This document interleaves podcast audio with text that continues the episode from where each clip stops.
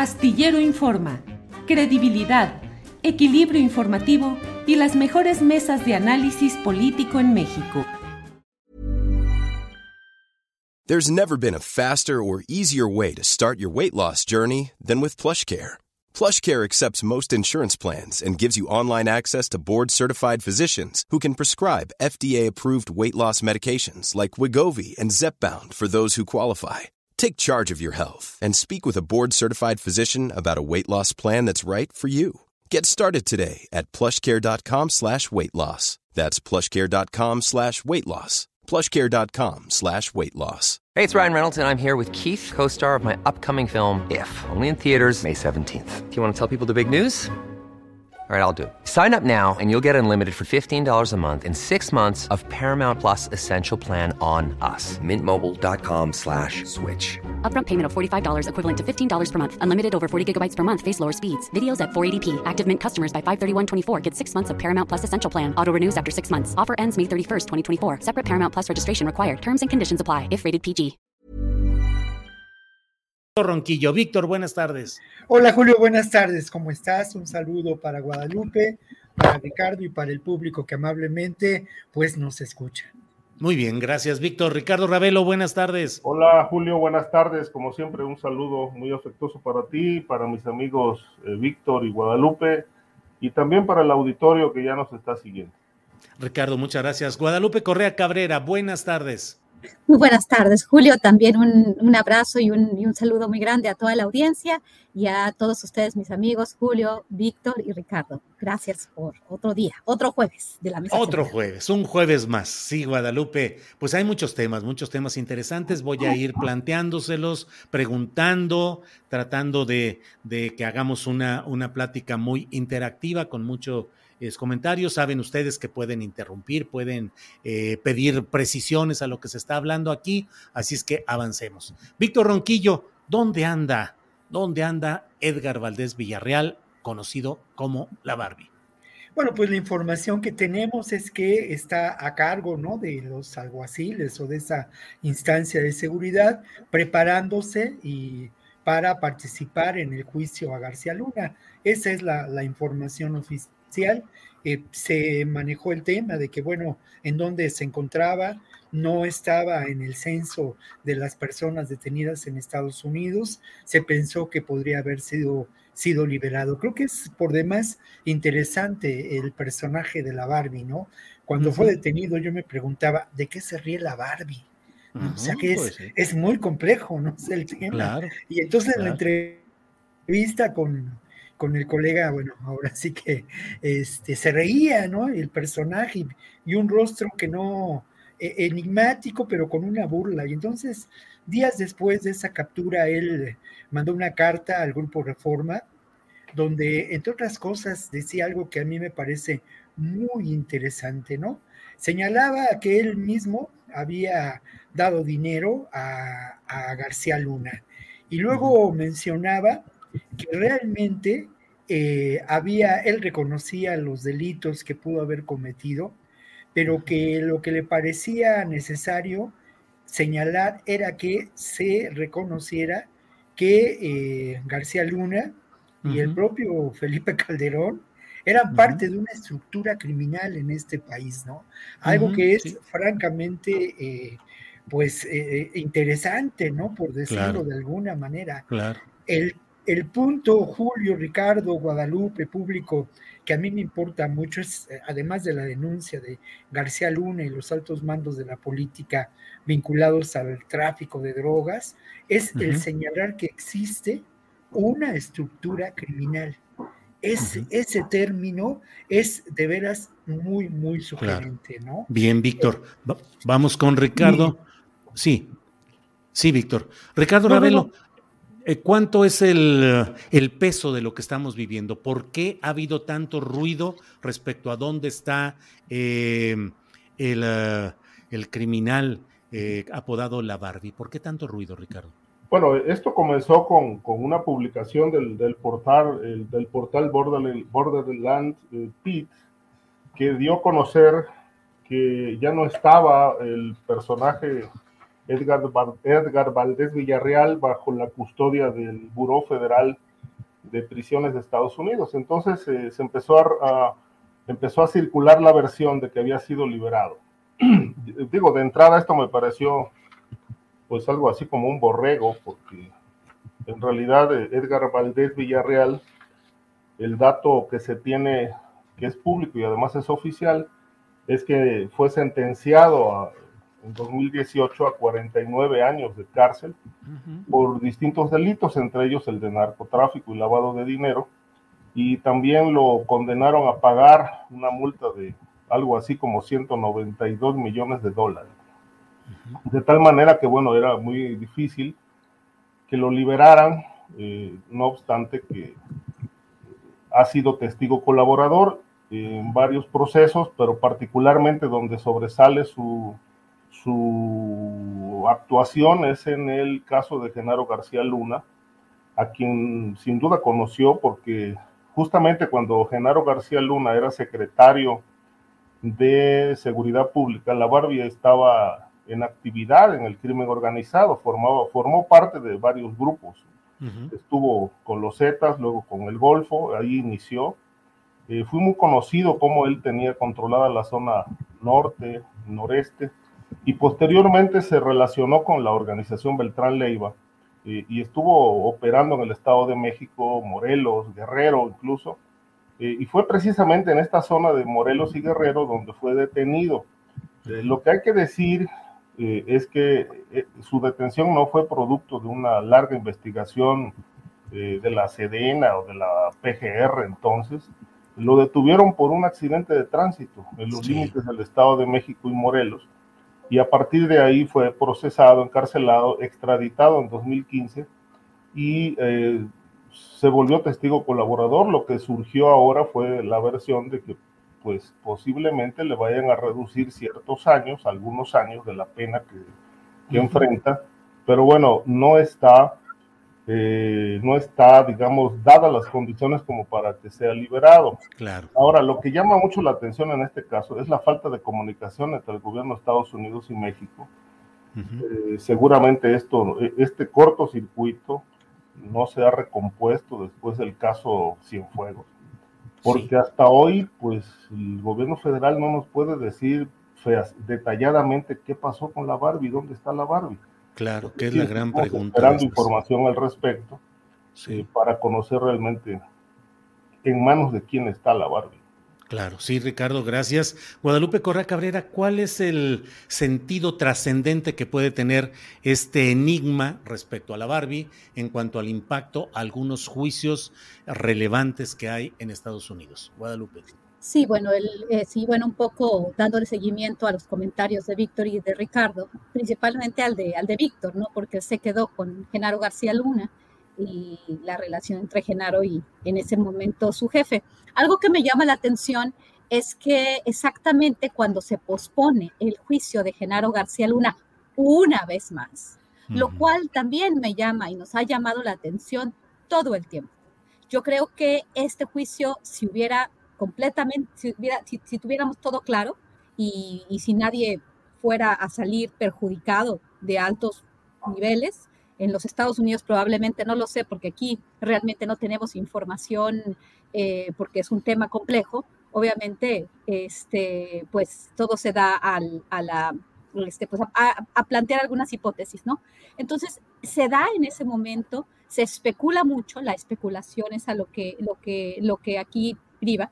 Entonces, se especula que sacaron a la Barbie precisamente para dar información sobre el juicio de Genaro García Luna, que eso sí va a ser brutal. Esto se relaciona bastante bien con lo que dijo Víctor Ronquillo, ¿no? O sea, él había mandado esta carta al Reforma, él ya había dicho, y quién mejor que él, que ser el testigo clave. Clave porque él se dedicaba al narcotráfico en tiempos de Genaro García Luna, estaba vinculado con los Beltrán Leiva, era, era, era el líder de los negros, este, un ciudadano estadounidense, el perfecto, ah, que también había colaborado con los Estados Unidos, con las agencias estadounidenses. Es un personaje muy, muy complicado. Yo creo que lo que dijo Víctor de esa sonrisa, ¿de qué se ríe la Barbie? ¿De qué se está riendo? 49 años. Vemos cómo el, el sistema, y, y es que quiero nada más para terminar, porque esto ya lo hemos manejado mucho, mucha gente ha hablado de esto, pero algo que me parece muy importante resaltar es el tipo de justicia que hace el Departamento de Justicia de los Estados Unidos. Esta doble moral, este doble discurso siempre, vamos a hacer justicia, las drogas están dañando a nuestro pueblo. ¿Y qué hacen? Pactan con todos los capos para agarrar otro capo y para seguir agarrando capos y para seguir con esta guerra que nunca va a poder ser ganada porque las causas de raíz de la drogadicción, de los amplios márgenes, en las amplias tasas de drogadicción en los Estados Unidos, no se, no, no, no se ataca. Es una cuestión de capo contra capo y además de todo una cuestión también geopolítica para hacer control geoestratégico y para tener a los gobiernos, eh, por lo menos el mexicano, el colombiano, algunos centroamericanos, siempre en vilo y a sus gobernantes también. Bien, Guadalupe. Eh, Víctor Ronquillo, ¿de qué, lo mismo que dijiste, de qué se ríe? de qué se ríe o de qué se rió en aquel momento la Barbie y por otra parte, ¿quiénes no estarían riendo en este momento, Víctor? Sí, mira, yo creo que es, eh, es una muy buena pregunta la que mencionas y habría que señalar también, de acuerdo a esa carta publicada en el Reforma hace algunos años, eh, de la Barbie, ¿no? Justamente días después de su captura, él mencionaba que la razón por lo que había sido detenido era porque no había accedido a conformar una federación de cárteles organizados por el propio Felipe Calderón. Quizá algo aventurado, una, una idea descabellada, pero me parece que eh, parte de la estrategia política en relación a la guerra del narco, que como decía Osvaldo Zavala, al final de cuentas resultó un verdadero triunfo para quienes quisieron mantener este país o han querido mantener este país en, una situación de, violencia. Eh, me parece interesante mencionar esta, esta idea o esta realidad que mencionaba la Barbie o esta circunstancia, ¿no? Ser perseguido porque no quería formar parte de esa federación de eh, organizaciones criminales relacionadas con el narcotráfico. Y es muy interesante que el Barbie señala como uno de los de las personas que gestionaban esta esta intentona de conformar una organización nacional, por decirlo de alguna manera, a Camilo Mourinho, entonces secretario de Gobernación, bueno, antes de, lo, señalaba cuando le fue ofrecida esta, esta situación a la Barbie, ¿no? Y también al general Mario Arturo Acosta Chaparro, que además hay que recordar a la historia de Mario Arturo Acosta Chaparro como uno de los protagonistas de ese terrible terrorismo de Estado de los años de la Guerra Sucia, pero quien además estuvo relacionado al menos eso se publicó hace algunos años, con otra intentona de vincular a las diferentes organizaciones dedicadas al narcotráfico en una gran organización en la época de Salinas de Gortari. Y se atribuyó al responsable de esa gestión, instrumentada por Acosta Chaparro, al propio Raúl Salinas de Gortari, ¿no? Entonces creo que lo que la Barbie puede, eh, digámoslo así, revelar en términos de la estructura criminal vinculada al Estado mexicano, ligada a instancias del poder político, es eh, muy, muy interesante, muy rico. Y creo que hay muchos de estos personajes que eh, pues no se ríen, Julio, y que deben estar preocupados. Una pregunta fundamental para, para concluir, ¿no? ¿Hasta dónde eh, sigue arraigada esa estructura criminal en instancias de eh, seguridad pública, en las Fuerzas Armadas y en la Procuración de la Justicia en este país. Sí. bien, Víctor, gracias. Ricardo Ravelo, esa pregunta de Víctor me parece sustancial. ¿Qué tanto todas esas estructuras del poder militar policíaco actual siguen permeadas por esas prácticas de entendimientos entre grupos eh, eh, eh, criminales y políticos. ¿Qué tanto seguirá persistiendo, Ricardo? Bueno, no solamente ha persistido, sino que se ha incrementado. Es decir, a partir de que, de que históricamente no hemos tenido una lucha antimafia en México, ni antes ni ahora, pues obviamente mucho de aquello prevalece eh, y otras se han ido reforzando con nuevos actores. Es decir, la realidad no cambia, cambian actores.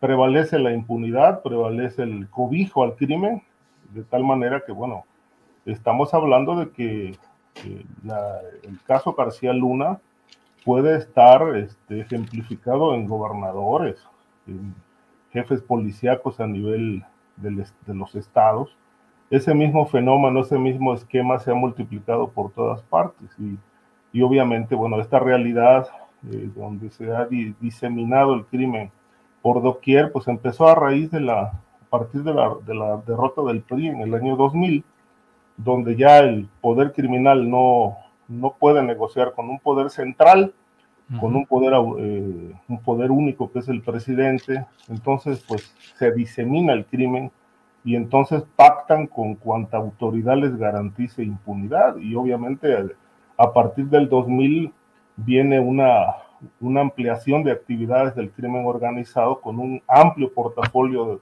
de, delitos que ya aquí hemos, hemos detallado y, y, que se sigue sosteniendo esta, este andamiaje del crimen organizado con la estructura de la policía y en muchos casos con el apoyo de gobernadores, senadores, si todo está implicado, todo está permeado por las organizaciones criminales.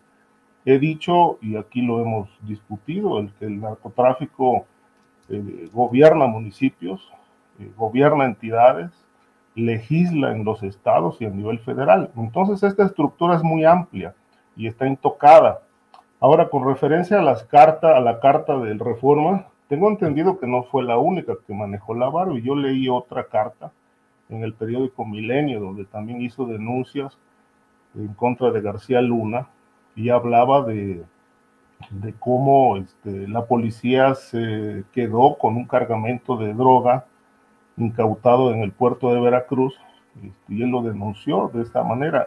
Es decir, los señalamientos contra García Luna eh, por lo menos desde que yo recuerdo, los empecé a leer desde el 2005 en muchos expedientes donde gente suya y él también directamente ya eran señalados de recibir dinero del crimen. Estamos hablando pues el, del, ya del parte del gobierno de Vicente Fox, donde fungió ya como funcionario relevante, y con Felipe Calderón. Es decir, lo de García Luna realmente viene de muy atrás. Bien, Ricardo, gracias. Eh, Guadalupe Correa, Guadalupe, Luego se ha hablado mucho de esta posibilidad de llegar a acuerdos con los jefes del crimen organizado, con los políticos que están en el poder, para una especie de tregua, de una pax narca, de una paz narca, la que puede haber ahí. Em, el propio Manuel Espino, que ha estado cercano a este gobierno y que incluso ocupó un cargo como director del Servicio de Protección Federal, planteó esa posibilidad y dijo que él estaba explorándolo y demás. Guadalupe, ¿funcionan esos pactos? O es simplemente un engaño más? Nunca funciona. Mira, este, aquí podemos estar no, no muy de acuerdo, probablemente mi amigo Ricardo y yo, porque ya hemos tenido estas conversaciones en, otros, en, otras, en otras ocasiones. Pienso, por ejemplo, en la tregua del Salvador durante pues las este pues la administración del presidente Funes y lo que significó eh, un pacto supuestamente con el gobierno, la iglesia y las pandillas, para que Barrio 18 y la Mara Salvatrucha no se estuvieran asesinando en las calles, pero obviamente con las, este, con las instrucciones desde la prisión. El tema de cómo se formó la tregua y cómo también se desarticuló la tregua, pues volvió a dar este, pues exactamente lo mismo, ¿no?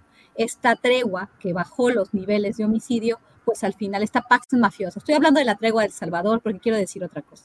Y ahora pareciera ser que el actual presidente Nayib Bukele pues ha podido eh, controlar los niveles de violencia y bueno, él ha sido pues muy bien aceptado, está siendo muy bien eh, calificado eh, como, como mandatario, ¿no? Y bueno, hay algunos como aquellos periodistas del Faro diciendo que en realidad todo esto es producto de una tregua con las pandillas. Vamos a ver si la tregua que tiene supuestamente con las pandillas, si es que la tiene, va a durar eh, y que realmente se están haciendo las cosas bien y si esto es producto de la tregua o es producto de otras políticas que están resolviendo las causas de raíz de la pobreza. La Pax Narca, la, este, este tipo de acuerdos con los, con los políticos nunca funcionan bien. ¿Por qué? Porque funcionan y además tenemos ahora, antes con el PRI, y esto también lo dijo el exgobernador de Nuevo León, el señor Sócrates Rizo, que la forma en que el PRI eh, controlaba o administraba el narcotráfico,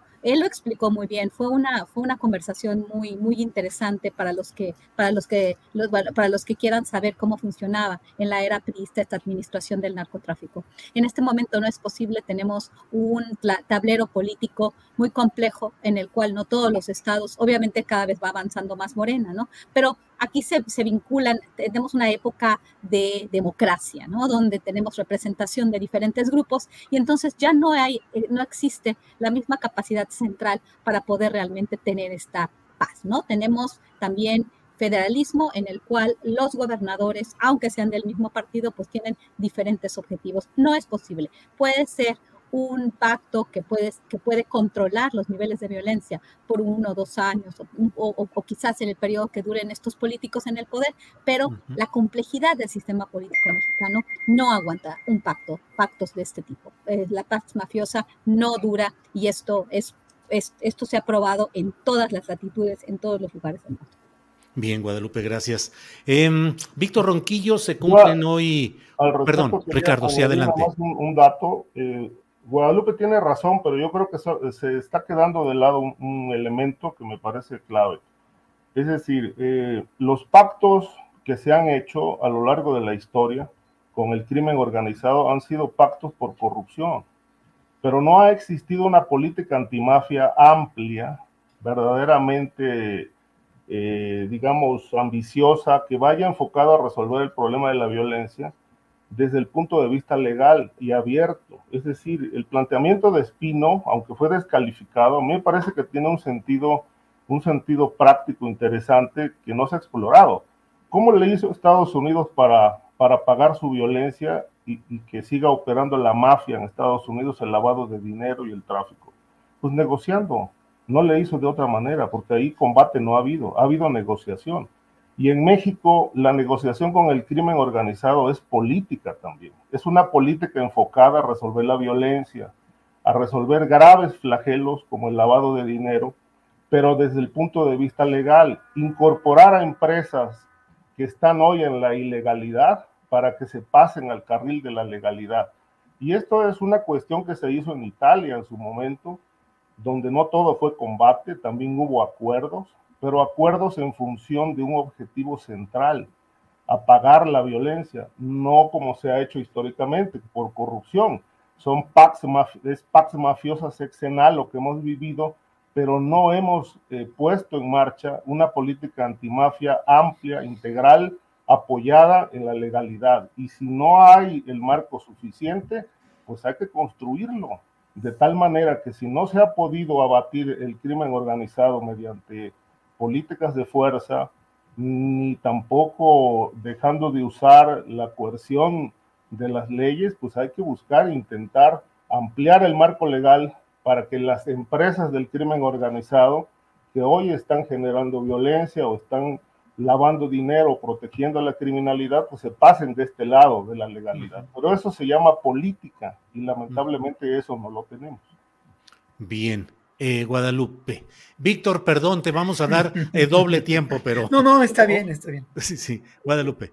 No, bueno, Estados Unidos, claro que sí, ahí, ahí hay una pax mafiosa, obviamente, ahí los empresarios de lo ilícito son empresarios de lo lícito al mismo tiempo. Es obviamente porque ellos sí saben administrar eh, la distribución de la droga, el consumo, todo esto. Esto en México, o sea, realmente como está definido, como opera el sistema, no es posible. ¿Cómo vamos a hacer? Además, no estamos hablando de narcotráfico, estamos hablando también de grupos que se benefician de la corrupción, se benefician de la generación de terror. También hay que entender un poco el, panorama del crimen organizado en México. No nada más estamos hablando de narcotraficantes para que cada quien entienda, que nos sentemos a negociar, que nos sentemos a hacer política. En realidad, aquí tenemos también actores extranjeros que se benefician de la inestabilidad. que se benefician de la generación de terror. Los grupos criminales paramilitares que no tienen origen muy claro, no son necesariamente estos narcotraficantes que existían en los años 80, en los años 90. Estamos hablando de grupos que, que, se generan para, para crear terror y para desestabilizar, desestabilizar las regiones. No veo cómo se pueda hacer una pax mafiosa en el país. La verdad, no veo cómo se puede hacer. Guadalupe, estás diciendo que más allá de las actividades precisas y concisas de los cárteles que conocemos, lo que hay es un proyecto que usa al crimen organizado y a esa violencia para desalojar poblaciones, para implantar proyectos, para propósitos más allá de los que vemos en lo inmediato en la nota roja luego de lo que es eh, pues eh, eh, los asaltos, las tomas de ciudades, de poblaciones. ¿Por ahí va Guadalupe? Sí, claro, y no nada más, y no nada más al crimen organizado. Aquí es algo bien importante. Y esto o sea, tiene que entenderse desde un punto de vista mucho más holístico. ¿Por qué? Porque tenemos a las Fuerzas Armadas. Ya hay una, este, hay una dinámica en la cual esta confrontación entre las Fuerzas Armadas es lo que, es lo que, lo que he tratado de, describir en varias, en, en, varias publicaciones. Esta confrontación, esta llamada guerra contra las drogas, donde enfrentas a estos grupos criminales paramilitares con el ejército, con las Fuerzas Armadas, este, genera estos niveles de violencia que desplazan población y que finalmente coinciden con los lugares donde son este, los lugares ricos en recursos naturales. Eso es también aquí, en Medio Oriente, en el sur del continente, en muchas partes del mundo, ¿no? Es difícil probarlo, es difícil eh, plantear una conspiración, porque a veces dicen, ay, este, teóricos de la conspiración, pero pero definitivamente las dinámicas ahí están, están concentradas en estos lugares, la gente se desplaza de forma, este, lo que estoy diciendo no es que quién lo está planeando, no sabemos, pareciera ser que beneficia a las grandes empresas, tanto energéticas como las grandes empresas este, de mineras, por ejemplo, pero pues no podemos porque no tenemos todavía la evidencia de que ellos son los que están generando esto, ¿no? Y bueno, obviamente esta declaración de la guerra contra las drogas se hizo desde el gobierno de México, obviamente con el aval y con la ayuda de los Estados Unidos. Gracias, Guadalupe. Víctor Ronquillo, gracias por esperar. Tiene usted todo el tiempo que quiera. Pero, ¿qué opinas de esta idea de si pueden funcionar las, eh, los pactos, los entendimientos entre crimen organizado y gobierno? No, mira, yo creo que enfrentamos a un fenómeno muy diferente a lo que sucedía en los años 80 y a esta versión de la anuencia y la organización política posible de, eh, de todo esto lo que has criminales. Te, hago, te hago tiempecito para que recuperes la sí, Para recuperar sí, sí. pero, pero es cierto, mira, yo creo que enfrentamos a una realidad que tiene que ver, y lo hemos dicho aquí en muchas ocasiones, a la realidad de las guerras del siglo XXI, guerras por el territorio, guerras que se dan en Latinoamérica, que se dan en África, que se dan en Asia, guerras que tienen también un significado y una presencia en la guerra que lamentablemente se vive ahora en eh, Rusia, en, Ucrania, ¿no? En esta confrontación entre Rusia y, Ucrania. Y estas guerras tienen sin duda como elemento central el control del territorio y los recursos. Hay un libro que yo he recomendado en muchas ocasiones, que es un libro que habla de la securitización de América, de América Latina, ¿no? Y esta, esta idea de la securitización de América Latina como un proyecto político de control del territorio y los recursos del territorio, como una estrategia llevada a cabo a lo largo de décadas por eh, lo que podemos considerar el sector militar industrial de Estados Unidos, ¿no? Creo que el complejo militar industrial de Estados Unidos, estoy buscando por aquí el libro, que siempre lo tengo a la mano, pero ahora no lo tengo, pero bueno, em, es muy interesante lo que plantea la colega, que aparte somos muy amigos, eh, pero es fundamental entender esta realidad. Para entender cómo esta posibilidad de un arreglo político por la vía del derecho, como lo señala Ricardo, pues es francamente eh, algo que está muy lejos de la, de la realidad en la que nos encontramos hoy. Habría que ver además quiénes son los beneficiarios de este eh, orden mundial establecido y los beneficiarios son, por una parte, quienes eh, han aprovechado el prohibicionismo ¿no? para el consumo de sustancias y por otra parte los fabricantes de armas y obviamente también los grupos criminales que lamentablemente no solamente en México sino en otros lugares del mundo a partir del negocio del narcotráfico y de la conformación del negocio transnacional pues han tenido también posibilidad de vincularse a otro tipo de negocios que tienen también relación con el control territorial. Por eso Hoy hay que hablar de eso, de que enfrentamos realidades que tienen que ver con las guerras o con la, sí, con las guerras y los distintos rostros de la violencia que se dan en esta época en la que hay una confrontación fundamental por los recursos naturales, energéticos, alimenticios, eh, en, fin, esta es la, la realidad. Entonces pensar Em, lo que puede haber y lo que, y lo que sin duda sí se intentó desde mi punto de vista con los elementos que existen de información, pues fue eh, esta confederación de narcos, de organizaciones criminales en la época de Salinas y luego, sin duda también en la época de Calderón, como parte de esa misma estrategia.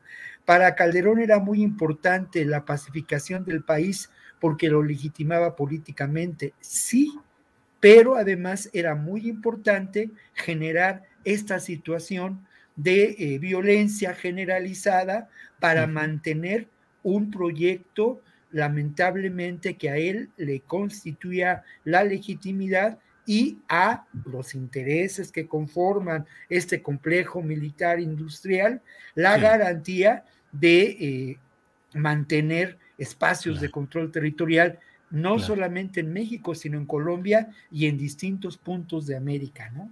Bien, Víctor, gracias. Eh, Ricardo Ravelo, hace mm, varias semanas, semanas atrás, eh, se puso sabrosita la discusión porque tú trajiste a, la mesa de análisis el tema de El Salvador y del presidente Bukele del éxito, al menos en lo inmediato que estaba teniendo en el bajar los índices delictivos y el subir sus índices de popularidad. Eh, ¿Qué sigues pensando a estas alturas? Hoy se cumplen cuatro años de la administración del presidente López Obrador con sus políticas respecto al crimen organizado, pues muy eh, polémicas. ¿Qué sigues pensando que sería lo Millions of people have lost weight with personalized plans from Noom, like Evan, who can't stand salads and still lost 50 pounds. Salads, generally, for most people, are the easy button, right? For me, that wasn't an option. I never really was a salad guy. That's just not who I am. But Noom worked for me. Get your personalized plan today at Noom.com. Real Noom user compensated to provide their story. In four weeks, the typical Noom user can expect to lose one to two pounds per week. Individual results may vary. Hiring for your small business? If you're not looking for professionals on LinkedIn, you're looking in the wrong place. That's like looking for your car keys in a fish tank. LinkedIn helps you hire professionals you can't find anywhere else, even those who aren't actively searching for a new job but might be open to the perfect role. In a given month, over 70% of LinkedIn users don't even visit other leading job sites. So start looking in the right place. With LinkedIn, you can hire professionals like a professional. Post your free job on linkedin.com slash people today. Mejor en un país como México y en unas circunstancias. Arreglos políticos, pactos como los que aquí se han mencionado, política de mano dura al extremo como Bukele o abrazos no balazos. Yo creo que lo que, lo que está haciendo falta es un proyecto, un proyecto integral y no partir solo de una, de una sola medida como única eh, panacea, digamos, al, al tema criminal. Eh, abrazos y no balazos, pues eso y nada es lo mismo. Eh, no comparto la opinión de Guadalupe en el sentido de que no se pueda hacer una política antimafia de acuerdos. no puedo considerar, es decir, quizá por una forma de pensar, yo no parto del no puedo, sino cómo se podría eh, implementar y explorar esos caminos. Es decir, probablemente no se logre, pero probablemente sí. Dicen que el que no intenta ya perdió y el que lo intenta puede ganar. Entonces, eh, a partir de esta lógica, bueno, creo yo que lo que no hemos experimentado en México es, verdaderamente una política antimafia integral. Si no ha sido la, política de la represión, es la política de la no represión, el uso de la fuerza por el uso de la no fuerza, de tal manera que ni una ni otra este, han dado resultados. Eh, el tema de las drogas sigue siendo un flagelo importante, ahí está el aumento del consumo de fentanilo ya reportado por autoridades mexicanas, porque bueno, algo está fallando en el tema de las, de las políticas de prevención en este sentido. Y en el caso de la violencia, pues eh, seguimos eh, estancados. Yo en el tema de El Salvador sigo considerando que es una medida exitosa el declarar estados de excepción por regiones o, o en todas las zonas que tienen graves problemas de violencia y enfrentarlo.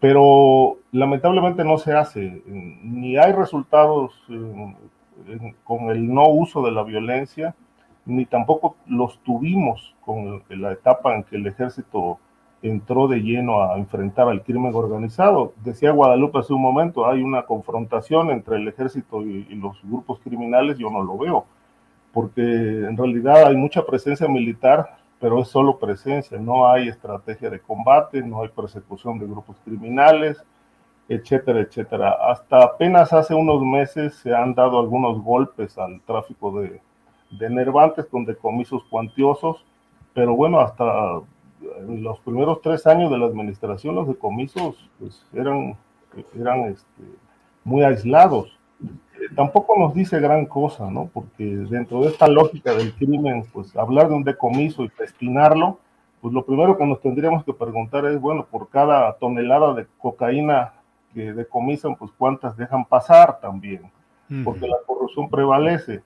Ahora, cuando hablo de una política antimafia integral, me refiero al combate de quién, de todo este andamiaje también de protección institucional que sigue prevaleciendo. Por eso cuestiono este llamado, este, este triunfalismo del presidente del combate a la corrupción, porque la corrupción sigue imperando. Hay muchísimos casos, a mí me constan muchos, de corrupción policiaca, eh, de jefes de las policías ministeriales que reciben millones de dólares por proteger tractocamiones de cocaína en distintos puntos del país, denuncias de jueces corruptos, en fin, todo esto sigue prevaleciendo porque lamentablemente todo el sistema está permeado y sigue permeado. Eh, eh, mm, considero que si esto no se rectifica, que ya no va a dar tiempo, es decir, este gobierno va a terminar con más de 100 mil muertos, una suma estratosférica y escandalosa, y con un problema de violencia que no, no se va a poder ni siquiera frenar con la puesta en marcha de el ejército en las calles. Entonces, pues el siguiente gobierno tendrá que replantearse nuevas políticas y yo creo que seguir con abrazos y no balazos, pues es seguir hundiendo al país en este pantano de violencia. Bien, Ricardo. Eh, Guadalupe Correa, un cuatro años en este 1 de diciembre. ¿Qué pensar de la política? ¿Cuál es el saldo de la política de seguridad? Eh, abrazos, no balazos, pactos con el eh, crimen organizado, políticas como las de Bukele, ¿qué hacer? Sí, es una, es una pregunta muy importante porque pues es la pregunta que le hacemos al gobierno porque parece ser que no ha habido mucho avance en eso, ¿no? Midiendo los niveles de violencia con algunos de los indicadores, cuando se presentan en las mañaneras, por ejemplo, la tasa de, de homicidios, eh, cuando uno presenta la, la, la, gráfica, pues sí, en los últimos dos años la gráfica queda así. O sea, una pequeñita baja, pero bueno, los primeros años también de la administración de Enrique Peña Nieto, la baja fue mucho más, mucho más prolongada, precisamente por la idea de que se podía eh, volver, digamos, a algún acuerdo, administrar eh, el crimen organizado, ¿no? Ya a nivel más general. Y se vio que no se pudo. Por eso yo digo, bueno, yo creo que Ricardo tiene razón en el sentido que debemos de generar este, una estrategia antimafia pero una estrategia basada en la lucha contra la impunidad. ¿Qué vas a, cuando hablamos de un pacto, de una tregua, estamos diciendo, ok, yo te dejo que hagas cosas. O sea, ¿cómo se va a hacer esa tregua? ¿Cómo se va a hacer ese pacto? Vamos a hablar de justicia transicional, es decir, este, borrón y cuenta nueva, o vamos a dejar hacer y dejar pasar. Yo no soy una persona que apruebe eh, los pactos mafiosos porque se trata, entonces, aquí a veces no es tan fácil desvincular a las, a las autoridades del crimen organizado. Muchas veces están coludidos, ¿no? Entonces, ¿cómo vamos a hacer estas estrategias antimafia?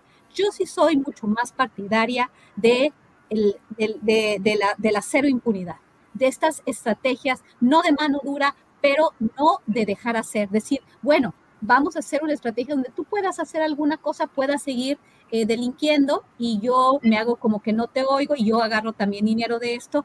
¿Cómo se va a hacer esa estrategia antimafia? En un lugar donde hay mucha fragmentación y donde hay un federalismo. Por eso digo que esto es muy, muy, muy difícil. Y haciendo una evaluación del tema de la seguridad y de los temas de estos cuatro años de gobierno, pues sí, realmente el gobierno le ha quedado mucho a deber a la sociedad. Eso de abrazos y no balazos, pues de alguna forma eh, lo hemos visto, no se han dado tantos balazos, pero la estrategia se ha avanzado al punto en el cual se podrían llegar a dar demasiados balazos en administraciones posteriores por la extensión de la capacidad de las Fuerzas Armadas, este, no solamente en funciones, sino en el tiempo. Y vamos a hablar hoy también de la Suprema Corte de Justicia y bueno, de la discusión que probablemente va a existir con respecto a la anticonstitucionalidad de, de, mandar a la Guardia Nacional completamente de forma administrativa a la Secretaría de la Defensa Nacional. Pues no hemos resuelto los problemas, los problemas se pasan de un lado a otro, del Golfo al Pacífico y sí nos ha quedado mucho a deber en muchísimos campos el gobierno de la Cuarta Transformación. Pero eso no, eso no quiere decir que queramos volver a, Calderón o a Enrique Peña Nieto, que por cada vez que, cada vez que estas personas empiezan a hablar, pues yo digo, no, pues mejor apoyo a este gobierno porque esto está tremendo, ¿no? este, y bueno, los que apoyan, como el señor Suárez Vélez, vi este Julio, esta desagradable eh, persona que, que, que, te atacó, este, que también me ha atacado a mí, por cierto, este, gente como esta, que, vive de la reacción, que vive de la descalificación, de la, de la, de la, este, pues, de la difamación. Y tanto Fox como Calderón, como todos aquellos que no supieron resolver los problemas, ahora le están dando instrucciones al gobierno de México de cómo hacer esto cuando es muy difícil y dejaron también la, situación muy complicada. También hay que entender que en cuatro años, después de todo el tiradero que dejaron de estas relaciones tan perversas, de estas instituciones que tanto para ellos son tan importantes, ¿no? Este, ay, se están deshaciendo las instituciones que creamos. Pues esas instituciones que crearon no están funcionando. Y esas fiscalías que sirvan independientes están funcionando todavía menos. Entonces, bueno, este, no solamente hay que poner la, vista en el gobierno de la cuarta transformación, sino en todo lo que se ha construido para hacer esto posible. Bien, Guadalupe. Eh, Víctor Ronquillo, cuatro años de gobierno del presidente López Obrador. ¿Cuál es el saldo en materia de seguridad pública? ¿Se ha combatido con eficacia eh, esa explosión del crimen organizado? Una presencia muy fuerte de militares en diferentes tareas y al mismo tiempo pareciera que, eh, digamos, la, la contención del fenómeno del crimen organizado no se ha producido. ¿Qué opinas, Víctor? Bueno, lo primero que habría que mencionar es eh, lo que ya se ha dicho en otras ocasiones, es que al final de cuentas lo que estamos viviendo es resultado de un proceso lamentable de descomposición que favoreció a muchos grupos, ¿no? Que favoreció a grupos vinculados con la criminalidad, pero también a un espacio de la instauración de grupos eh, políticos que aprovecharon esta circunstancia para beneficiarse, ¿no? Esto tiene un antecedente y tiene consecuencias. Eh, creo yo que hay distintos momentos en donde la, el proyecto de seguridad pública de este país tiene que ser llevado a una reflexión amplia y esto parte desde Salinas. No, no, no lo voy a hacer en razón de, la falta de tiempo, ¿no? Pero pensemos en Salinas, pensemos en, en, el propio Cedillo, pensemos en Calderón y Fox y pensemos en Peña Nieto, todos de alguna manera bajo el paradigma de la guerra del narco. Y aquí es lo interesante, en este gobierno hay un cambio de paradigma, un cambio de modelo a seguir, un cambio de definición de estrategias. Lo de abrazos y no balazos es al final de cuentas una expresión, pero en el fondo de todo, este cambio de paradigma a mí me parece que es fundamental y es sustancial, porque ese cambio de paradigma lleva a diferentes acciones.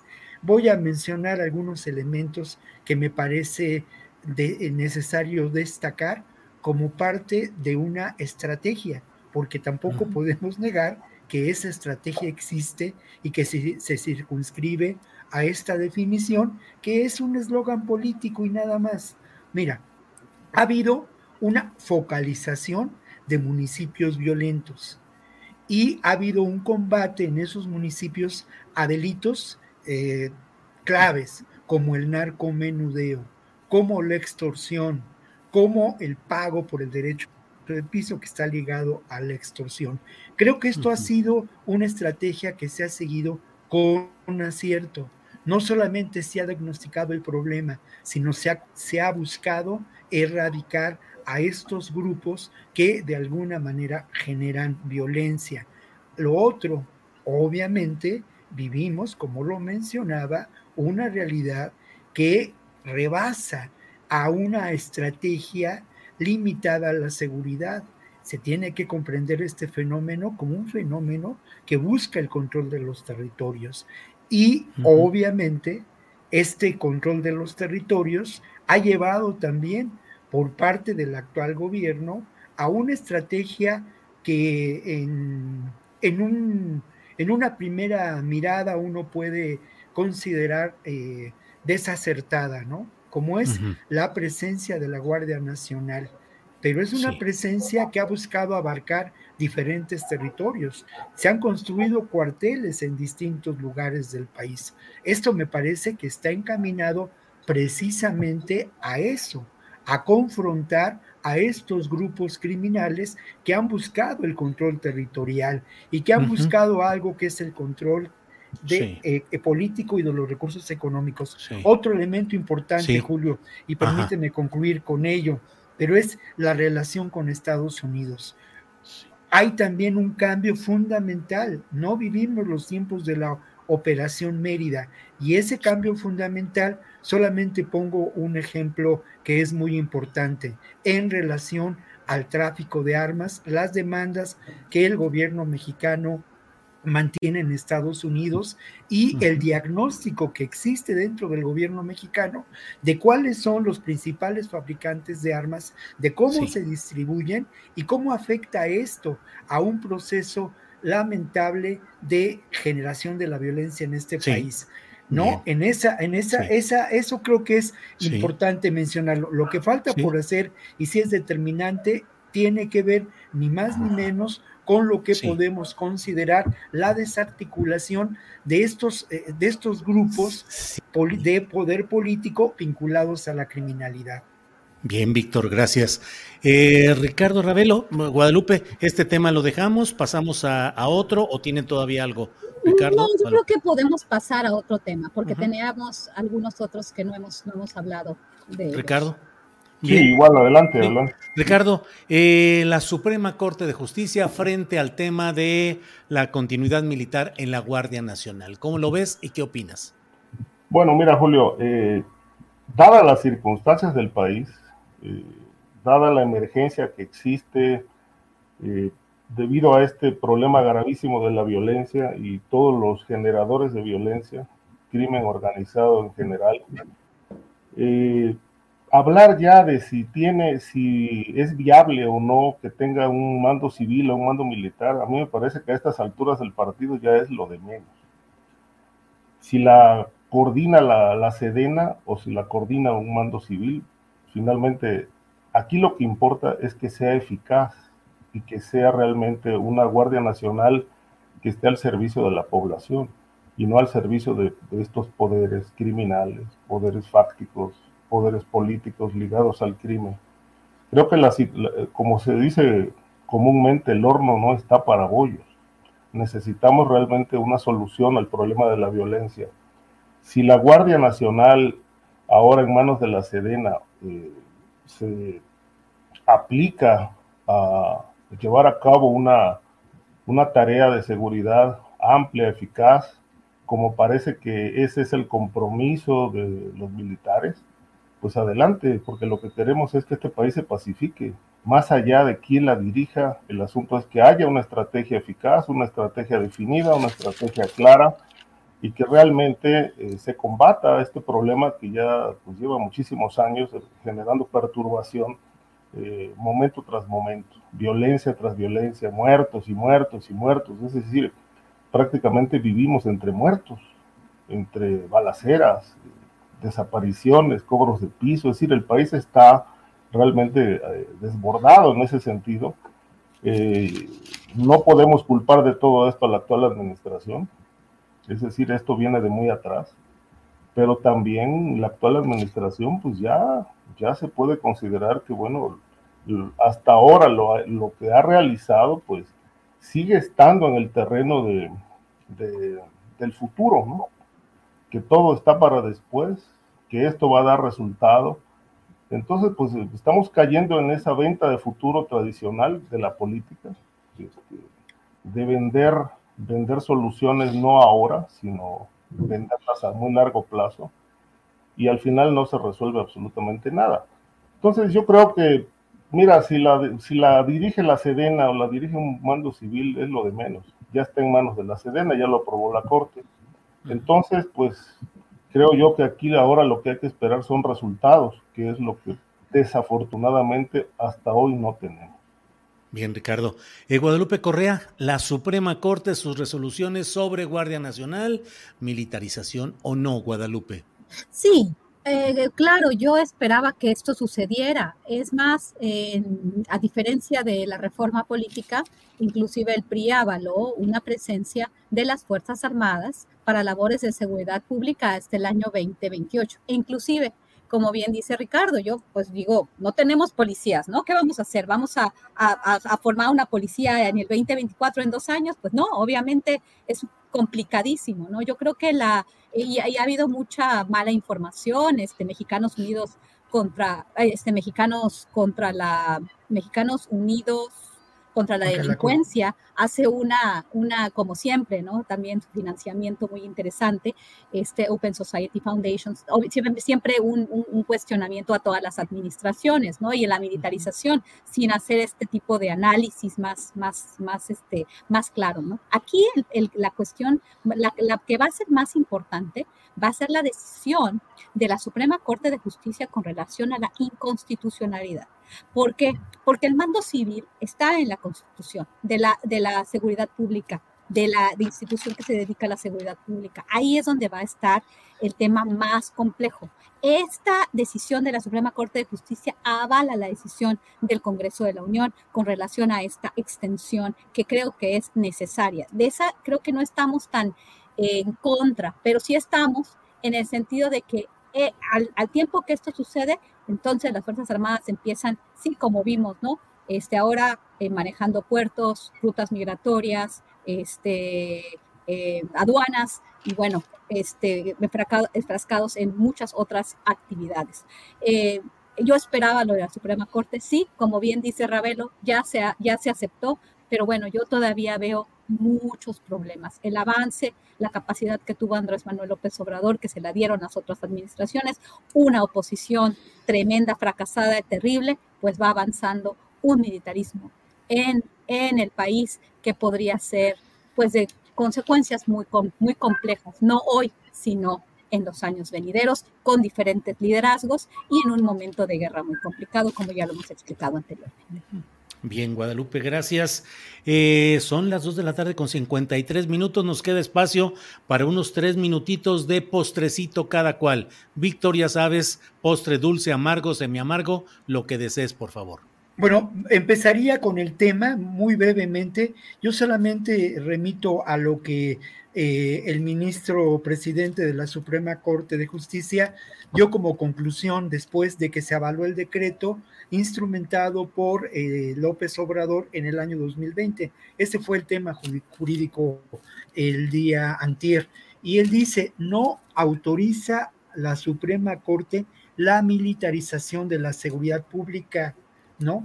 Esta debe ser temporal, suplementaria y subordinada al, poder civil. Y sí, sí importa quién lleve adelante la tarea de la seguridad pública en este país, por supuesto, que no estamos de acuerdo que lo haga el ejército, que lo haga quizá la Guardia Nacional, pero bajo una supervisión de lo civil. Y luego, bueno, voy a ir ahora pues a un postre dulce, a una recomendación. Y mira, eh, yo creo, eh, tengo, y, eso, ¿no? Yo aquí sí los traje los libros de los que quiero platicar, ¿no? Ay, estaba viendo que, de qué lado se ven en la cámara. Bueno, estos son dos libros que pertenecen a una colección de Júcar, de eh, etiqueta negra es la colección, y son libros maravillosos de literatura policíaca. Y valga el comercial porque es parte del trabajo que Paco Ignacio Taibo II y algunos colegas están realizando ahí en el Fondo de Cultura Económica. Estos libros se publicaron en los años 80 y llegan a México a 50 pesos y pueden encontrarse, por ejemplo, en la librería de la Cineteca Nacional. Maravillosos libros de literatura negra policíaca que de alguna manera resultan en conjunto pues eh, un diagnóstico de la delincuencia, de la criminalidad, de la realidad, de cómo estos poderes fácticos opresivos eh, pues nos someten a todos y generan un proceso de corrupción social donde no se sabe quién, quiénes son eh, claramente los buenos, pero los malos siempre ganan y los buenos nos quedamos con un, con un mal sabor de boca. Hay autores maravillosos como J.P.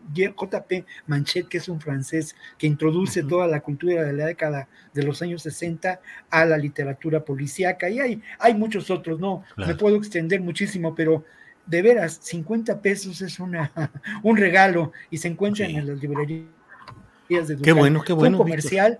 Un comercial, pero es un comercial muy grato, ¿eh? Se vale. Claro, claro, claro. Además, qué bueno a ese precio y con esa difusión, creo que es algo que podemos y debemos impulsar. Ricardo Ravelo, postrecito, por favor. Sí, bueno, nada más un comentario, luego el postre. El, el asunto del, de que no hay salida con respecto a, la, a la incorporación de la Guardia Nacional a la Sedena, pues esto lo veíamos venir, ¿no? Hace tiempo, porque pareciera como que todo se construyó para que estas decisiones se tomaran eh, de alguna manera forzadas por una realidad, una realidad que de alguna forma construyó el propio gobierno, de destruir eh, los esquemas de policía, de dejarlos eh, hundir en la corrupción a nivel de los estados.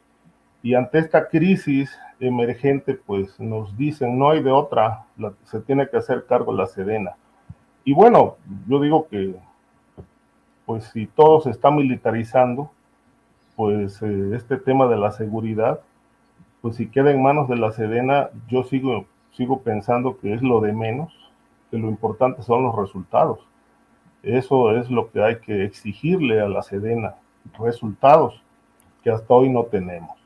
Es lo que reitero en eh, esta postura de mi comentario anterior y esperemos que esta aventura militar pues nos lleve a buen, puerto y si no, pues quienes tomaron las decisiones, pues que paguen las consecuencias. El postrecito es, me, llamó mucho la atención encontrarme hace, hace poco un, libro que se llama El confidente de la mafia se confiesa. Ese tiene como subtítulo El narcotráfico colombiano al descubierto. Este libro lo, lo publicó un abogado que yo tuve la oportunidad de entrevistar en 2006, Gustavo Salazar, es un protagonista de mi libro Los narcoabogados. Él fue abogado del cártel de Medellín y abogado de Pablo Escobar.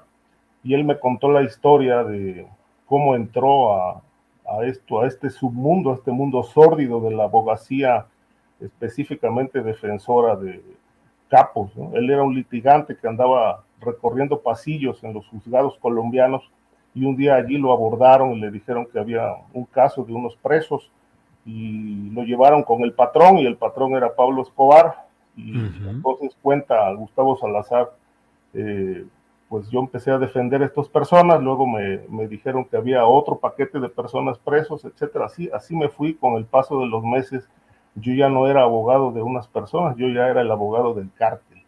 Entonces eh, cuenta su aventura y acaba de publicar este libro hace poco, se llama El confidente de la mafia se confiesa, donde revela, desvela cuestiones de la, de la corrupción del narco colombiano, que no tiene nada, nada eh, diferente con lo que ha pasado en México en los últimos años. Bien, Ricardo, gracias. Postrecito para cerrar esta emisión. Guadalupe Correa Cabrera, por favor. Yo quiero dar un postre amargo y un postre y un postre dulce. Un postre, bueno, más o menos dulce.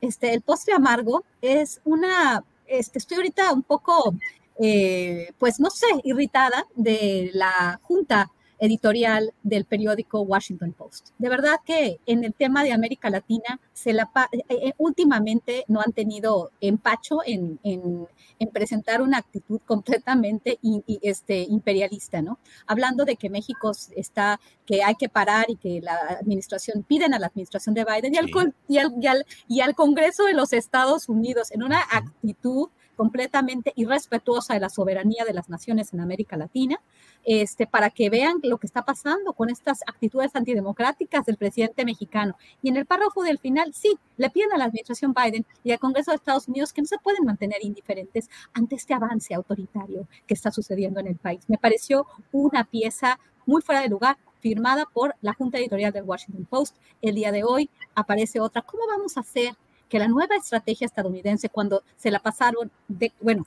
las últimas décadas este, estableciendo sanciones contra Venezuela y ahora que les conviene vincularse con Venezuela, ¿cómo hacer que los venezolanos hagan lo que ellos dicen? Ellos son la junta editorial del Washington Post, no son los presidentes de Estados Unidos o los dueños del país y de América Latina. Me parece fuera de todo lugar. Creo que hay que denunciar este tipo de este, cada quien puede decir lo que sea, pero que se diga de un medio como el Washington Post me parece muy, muy delicado. Bueno, y otra cosa que quería invitarlos, quería invitarlos el día lunes, vamos a estar en la Universidad de Arizona este, bueno, el, el, el, programa es en persona, pero este, se puede ver por Zoom, lo puse ahí en mi Twitter. Se llama, es una mesa redonda de los dilemas de la seguridad en México con estadounidenses y mexicanos. Vamos a estar ahí este, a las 3.30. Es un, es un evento híbrido porque ustedes pueden acceder. Ahí está la liga de Zoom por si quieren acompañarnos. Este, va a estar este, la persona que representa a la Secretaría de la Defensa de los Estados Unidos, este, que está en México y otros profesores, un profesor de la UNAM que se llama Raúl Benítez Manaut y Gerardo Rodríguez este, de la Universidad de las Américas en Puebla, este, hablando con otros, este, lo modera otra persona que también estuvo en México encabezando las labores del Departamento de la Defensa de Estados Unidos, Michael Burgoyne, este, el coronel Michael Burgoyne.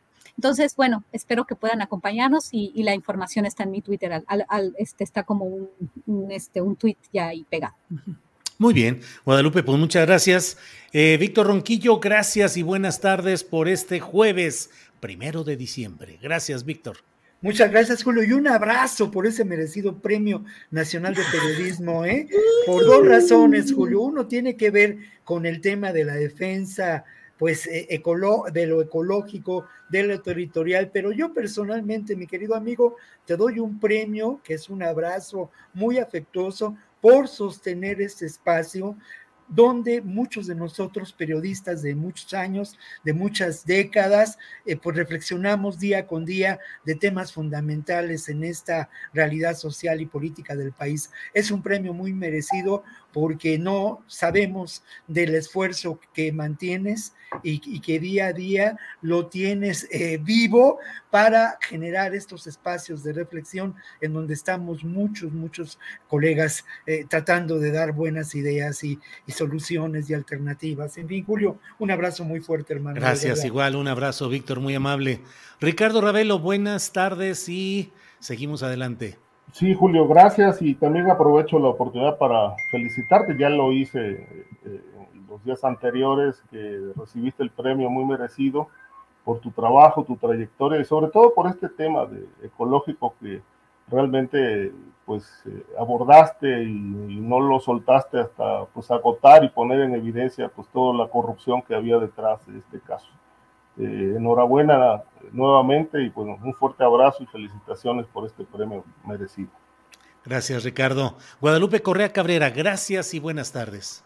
Gracias, gracias Julio. Igualmente, como, como, como, como te pusimos ahí en el chat, que, que ahí nos debes una respuesta, por cierto, este, te felicito porque, por todo tu trabajo, por su honestidad periodística, por tu ética este, y por ser un espacio que, que nos permite hablar con toda libertad y bueno, ese premio merecidísimo, un gran trabajo, no dejas, no, no, no quitas el dedo del renglón, como no quitas el dedo del renglón de muchos otros temas. Felicidades de verdad, este, muy, muy honrada de, de poderme decir tu amigo. Gracias, Guadalupe. Gracias a los tres. Ya me hicieron la tarde, el día, la semana, el mes. Muchas gracias. Víctor, Ricardo, Guadalupe, ya nos veremos pronto. Por hoy, gracias, gracias. y hasta pronto. Gracias. gracias. Hey, it's Danny Pellegrino from Everything Iconic. Ready to upgrade your style game without blowing your budget? Check out Quince. They've got all the good stuff shirts and polos, activewear, and fine leather goods, all at 50 to 80% less than other high end brands. And the best part? They're all about safe, ethical, and responsible manufacturing. Get that luxury vibe without the luxury price tag. Hit up quince.com slash upgrade for free shipping and 365 day returns on your next order. That's quince.com slash upgrade. When you make decisions for your company, you look for the no brainers. If you have a lot of mailing to do, stamps.com is the ultimate no brainer. Use the stamps.com mobile app to mail everything you need to keep your business running with up to 89% off USPS and UPS. Make the same no brainer decision as over 1 million other businesses with stamps.com. Use code PROGRAM for a special offer. That's stamps.com code PROGRAM. Para que te enteres del próximo noticiero, suscríbete y dale follow en Apple, Spotify, Amazon Music, Google o donde sea que escuches podcast. Te invitamos a visitar nuestra página julioastillero.com.